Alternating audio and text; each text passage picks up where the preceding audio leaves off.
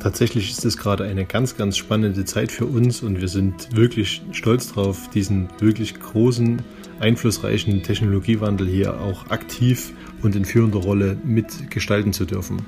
Der Blinker und der Scheibenwischer ist dann das Störendste beim Fahren, wenn man mit einem Elektrofahrzeug unterwegs ist. Das ist einfach unbeschreibliches Gefühl. Das kann man so nicht in Worte fassen. Netzwert, der DAXA Podcast. Ob unterwegs, zu Hause oder im Büro, hier hören Sie Neues aus der Welt der intelligenten Logistik.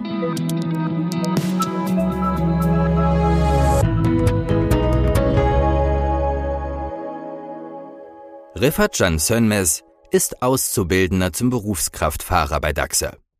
Wenn er in seinen 19-Tonner einsteigt und startet, dann klingt das in etwa so.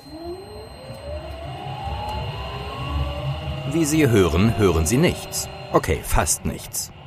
Rifat Jan fährt nämlich einen Elektro-LKW, einen 19-Tonner, ja, als Auszubildender. Und zwar in Stuttgart, einer Stadt mit einer überaus anspruchsvollen Topografie. Wie das funktioniert, wie es dazu kam, was die Kunden dazu sagen und was DAXA damit schon heute und in Zukunft bezweckt, all dem gehen wir in dieser Folge auf den Grund. Der Elektro-Lkw e-Actros im Einsatz bei DAXA. Das ist unser Thema heute bei Netzwert, dem DAXA-Podcast. Mein Name ist Oliver Elfayumi und ich bin Ihr Gastgeber. Schön, dass Sie dabei sind.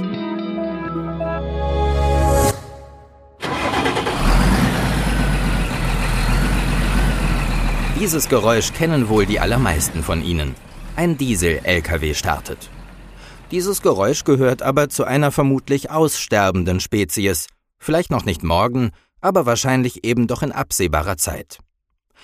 Anfang Juni haben die EU-Verkehrsminister beschlossen, bis 2030 die wichtigsten Verkehrswege in Europa mit einer Ladeinfrastruktur für Elektro-Lkw auszustatten. Klar, da kommen sie schon von überall her, die Unkenrufe, die da sagen, das geht nie ohne Diesel, die Reichweiten sind zu kurz, die Tonnagen zu niedrig, die Ladeinfrastruktur zu schwach. Aber ist das wirklich so? Konkret gefragt, kann man schon heute emissionsfrei Logistik betreiben? Schon seit geraumer Zeit gibt es ja DAXA Emission Free Delivery. Das bedeutet, dass DAXA in einem definierten Innenstadtbereich standardmäßig alle Sendungen emissionsfrei ausliefert. Bislang mit vollelektrischen Klein-Lkw, Transportern und elektrischen Lastenrädern zum Beispiel. Vor Ort werden keine Luftschadstoffe und Treibhausgase freigesetzt und es entstehen weniger Lärmemissionen. Wir haben in unserem Podcast in Folge 5 auch schon ausführlich darüber berichtet. In Stuttgart setzt DAXA jetzt als Sahnehäubchen sozusagen zudem noch einen der ersten serienmäßigen Elektro-Lkw ein, den E-Actros von Mercedes-Benz. Zulässiges Gesamtgewicht 19 Tonnen. Während im Pkw-Bereich die Auswahl an Elektrofahrzeugen mittlerweile riesig ist, ist das im Nutzfahrzeugsegment noch etwas mehr eingeschränkt, erzählt uns André Bilz. Er ist Teamleader Truck and Terminal Equipment bei DAXA, also zuständig für das technische Equipment in den Umschlaghallen und auch das Thema Nutzfahrzeuge fällt in sein Aufgabengebiet. Ja, bei den Nutzfahrzeugen war es ein Stück weit ein gemeinsamer Lernprozess. Mit Mercedes gab es dort die ersten Gehversuche. Das heißt, die Ingenieure haben zunächst mal ein Fahrzeug entwickelt. Wir haben es dann auf die Straße gebracht und haben getestet und haben diese Erfahrungen dann wieder mit dem Engineering geteilt.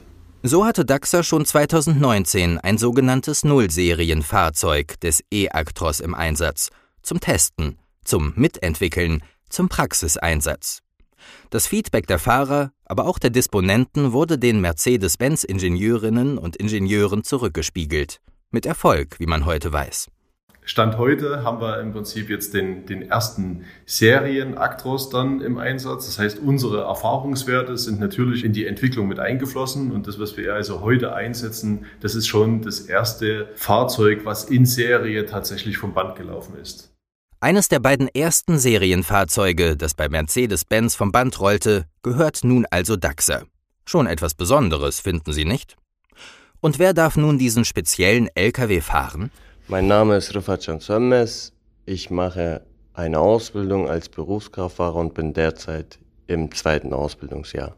Ein Auszubildender also. Und wenn er über seinen E-Actros erzählt, ist der Begriff Schwärmen, beinahe noch untertrieben. Der schaltet perfekt, der fährt einfach 1A. Ich fühle mich glatt, wie als ob ich in meinem eigenen Pkw sitze. Man hat diese Motorgeräusche gar nicht mehr. Das kann man so nicht in Worte fassen. Aber das muss man einfach selber erlebt haben. Mir gefällt's und ich bin auch glücklich, dass ich den fahren darf. Die Zufriedenheit der Fahrer ist ein ganz wesentlicher Faktor, vor allem in Zeiten, in denen die Stellen als Berufskraftfahrer sich nicht gerade von selbst besetzen. Nochmals André Bilz. Die Fahrergewinnung ist ja heute auch nicht so selbstverständlich mehr, wie das vor 20 Jahren vielleicht mal war. Über den Fahrermangel sprechen wir schon lang. So, und es sind immer wieder die gleichen Fragen. Wie kommen wir aus diesem Fahrermangel raus. Wir müssen also den Arbeitsplatz irgendwie ja nicht nur wirtschaftlich attraktiv machen, sondern das muss dem Fahrer ja auch ein Arbeitsplatz geboten werden, an den er sich gern setzt, wo er, wo er gern arbeitet. Da gehören einfach so neue Konzepte mit dazu. Gerade für die jungen Fahrer ist der Wechsel der Technologien kein Problem. Sie wachsen mit dem Thema E-Mobilität auf und wissen auch die digitalen Annehmlichkeiten des Fahrzeugs zu nutzen, wie induktive Ladeschalen fürs Handy und viele weitere mehr. Die allermeisten Fahrer sind begeistert, wenn sie einmal einen E-Actros gefahren sind. André Bilz nochmal. Es geht ja auch so ein Stück weit darum, dass man eine positive Grundstimmung in der Fahrerschaft herstellt und der Fahrer das dann auch weiterträgt. Ne, wir wollen ja auch, dass sich das ganze Thema etabliert und dass die Fahrer untereinander einfach sich so ein kleines bisschen anheizen und, und neugierig machen. Das geht mit Sicherheit mit den jungen Fahrern nochmal deutlich besser. Bei Rifat Jan Sönmez ist das offenbar gelungen. Das mit dem Anheizen und der Begeisterung für den Arbeitsplatz. Gerade kommt er von einer Tour hierher in die Daxer Niederlassung nach Kornwestheim zurück. Gleich geht's weiter auf seine zweite Tour, wieder nach Stuttgart. Wir kommen gleich nochmal zu ihm und seinen Erfahrungen zurück. Aber vorher lernen wir Christian Polzin kennen. Er ist hier in Kornwestheim Projects Operations Manager und seit fünf Jahren bei Daxer. Christian Polzin begleitet Daxer Emission Free Delivery in Stuttgart schon von Anfang an. Dass die Azubis auf dem E-Actros sitzen, hält er für richtig und clever.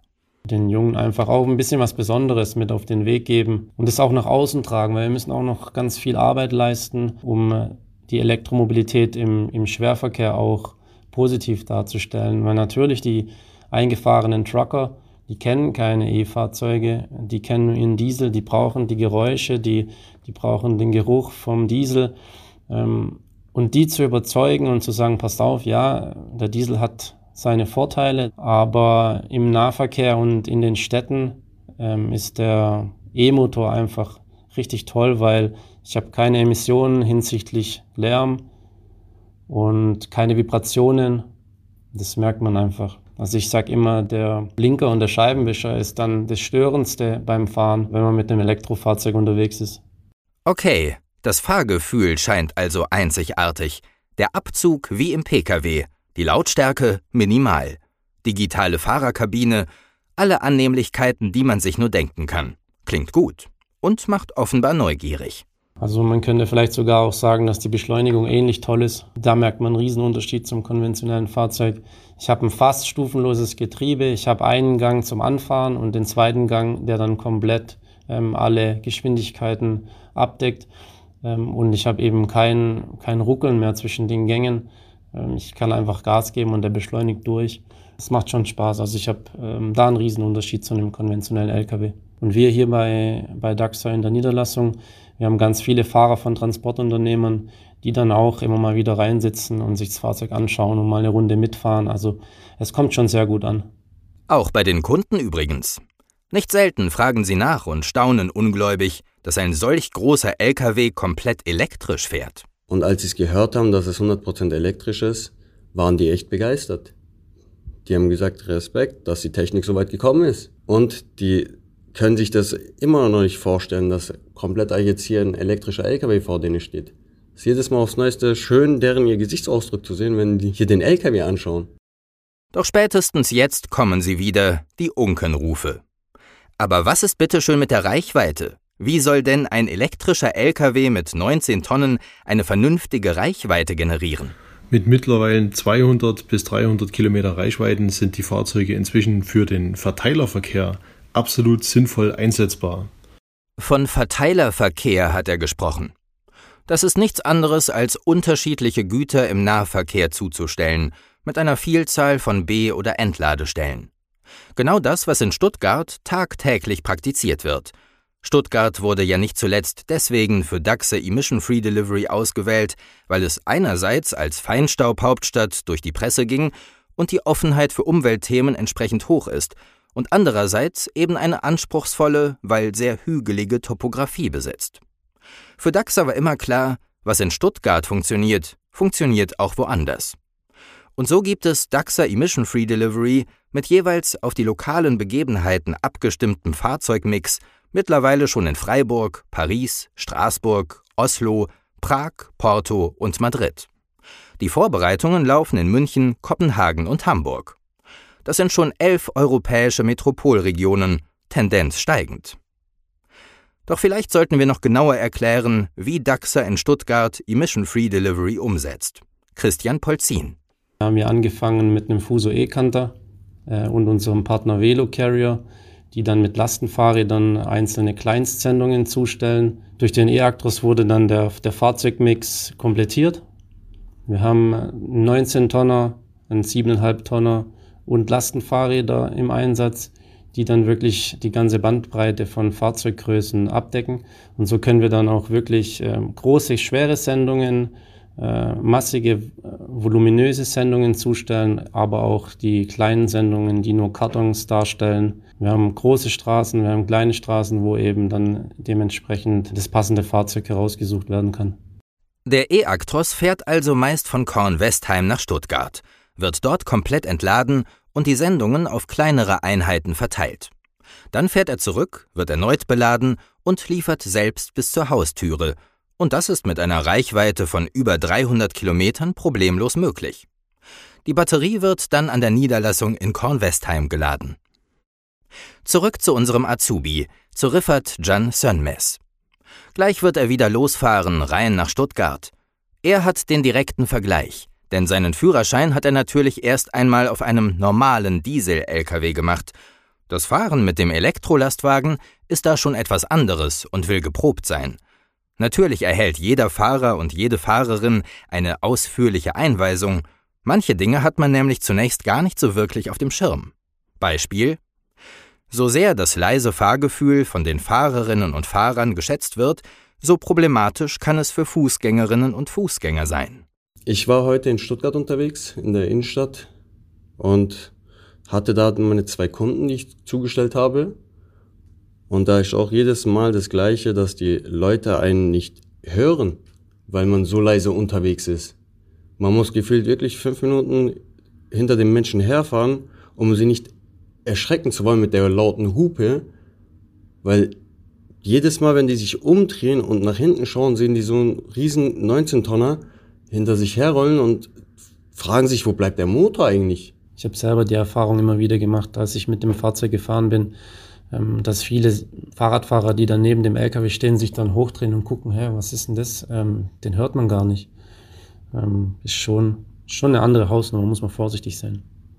Das Zweite, was zunächst ungewohnt ist beim Fahren mit dem E-Actros, das Rekuperieren, also das automatische Rückspeisen von Energie, sobald der Fahrer den Fuß vom Gas nimmt. Was beim konventionellen Lkw die Motorbremse ist, ist beim E-Actros die Rekuperation. Der E-Actros jetzt, der hat so einen One-Pedal-Mode. Da kann ich, ähm, indem ich Gas gebe, beschleunigen. Und sobald ich mit dem Fuß vom Gas gehe, rekuperiert das Fahrzeug automatisch und bremst sozusagen. Und wenn ich vorausschauend fahre und ich sehe schon von weitem vor mir stockt der Verkehr oder die Ampel ist schon ähm, auf Rot, dann kann ich schon frühzeitig mit dem Fuß vom Gas gehen. Das Fahrzeug verzögert. Ich kann die Stärke der Verzögerung auch einstellen. Ähm, und dann muss ich eigentlich nur noch in Stillstand bremsen. Mehr muss ich nicht mehr tun.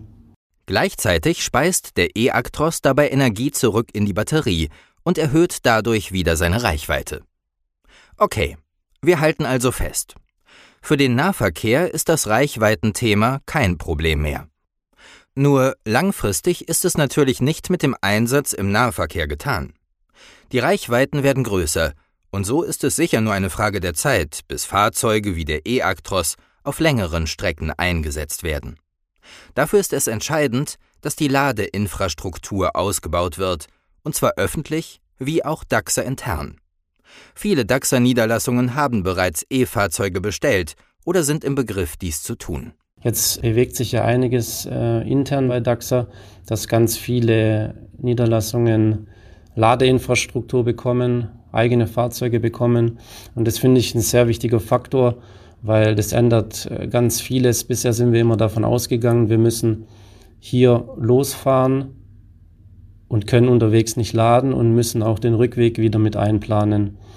Sobald andere Niederlassungen auch Ladeinfrastruktur haben, wissen wir, wenn ich in Malsch, äh, in Langenau, in egal wo ich vorbeifahre, ähm, in, in, de, in der Region bin, kann ich dorthin fahren zum Laden und ich weiß auch, ich, ich kann dort mit dem LKW anhalten. Ähm, also das wird eine tolle Geschichte, sobald die anderen Niederlassungen dann auch mit Infrastruktur ausgestattet sind. Auch für André Bild ist das ein spannendes und herausforderndes Thema, bei dem die Lernkurve noch längst nicht abgeschlossen ist. Momentan nämlich ist es so. Eine Niederlassung bestellt ein E-Fahrzeug und bekommt auch eine Ladesäule. Aber wie viele Autos oder Lkw können sich denn dann Ladesäulen teilen? Klingt nach einer banalen Frage, muss aber erst noch geklärt werden. Wir werden also jetzt in einem, im Rahmen eines separaten Projektes auf drei Niederlassungen zugehen und wollen also da mal die Erfahrungen sammeln, wenn wir dort mal eine Flotte platzieren, also mal so fünf bis zehn Fahrzeuge in die Niederlassung reingeben und dann eben mal lernen, wie viele Ladesäulen brauche ich denn für wie viele Fahrzeuge? Sind es fünf äh, Ladesäulen, sind es sechs oder sind es nur drei? Das wissen wir Stand heute noch nicht. Wo müssen die aufgebaut werden? In welchen Zeiten werden die geladen? Das hängt natürlich von den Verkehren auch wieder ab. Das heißt, wir müssen auch mit den Speditionsleitern sprechen. Ne? Auf welchen Linien wollt ihr das einsetzen? Wie sind die Bewegungsprofile von den Fahrzeugen? Das wird einfach noch so ein Stück weit ein Learning sein, wo wir uns darauf freuen. Tatsächlich, das ist gerade eine ganz, ganz spannende Zeit, diesen Technologiewandel hier auch mit mitzubegleiten, absolut. Und äh, wie gesagt, wir haben momentan noch nicht für alles die, ja, die hundertprozentige Antwort parat.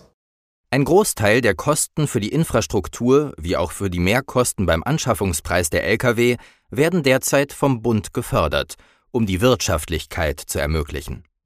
Ob allerdings in absehbarer Zeit auch Reichweiten von 1000 und mehr Kilometern elektrisch leistbar sind, ist zumindest fraglich. Kurzfristig wird das Elektrofahrzeug für uns natürlich eine, eine signifikante Rolle spielen. Langfristig hoffen wir auf neue Antriebskonzepte auch noch wie Wasserstoff, beispielsweise die Brennstoffzelle. Die ist ganz, ganz wichtig, auch was die Reichweiten dann anbelangt. Aber das ist tatsächlich noch ein Thema, was in den Kinderschuhen steckt. Wir haben ein Fahrzeug jetzt mal bestellt. So, aber da sind wir eher noch so ein bisschen in dem, im Thema Grundlagenforschung. Es gibt da also noch keine wirklichen Serienfahrzeuge, sondern das, was der Markt dort bietet, äh, sind also Fahrzeugkonzepte von, von, von Drittanbietern, die also auf ein Bestandsserienfahrzeug zugreifen, das auseinanderbauen und im Prinzip umrüsten. Also das heißt, das Thema Brennstoffzelle wird uns also langfristig beschäftigen. Und so beginnt das Spiel von vorne. DAXA ist strategischer Partner mehrerer Forschungsprojekte und in engem Austausch mit den Herstellern. Das Feedback verbessert die Entwicklung und führt irgendwann zur Serienreife. Und mal ehrlich, warum soll das, was bei Elektro funktioniert hat, nicht auch bei der Brennstoffzelle klappen? Das war Netzwert, der DAXA-Podcast für heute. Schön, dass Sie wieder dabei waren. Wir freuen uns immer sehr über Ihr Feedback zu unserem Podcast. Schreiben Sie uns jederzeit gerne an podcast.kempten.daxa.com. Bis zum nächsten Mal und bleiben Sie logistisch. Netzwert, der DAXA Podcast.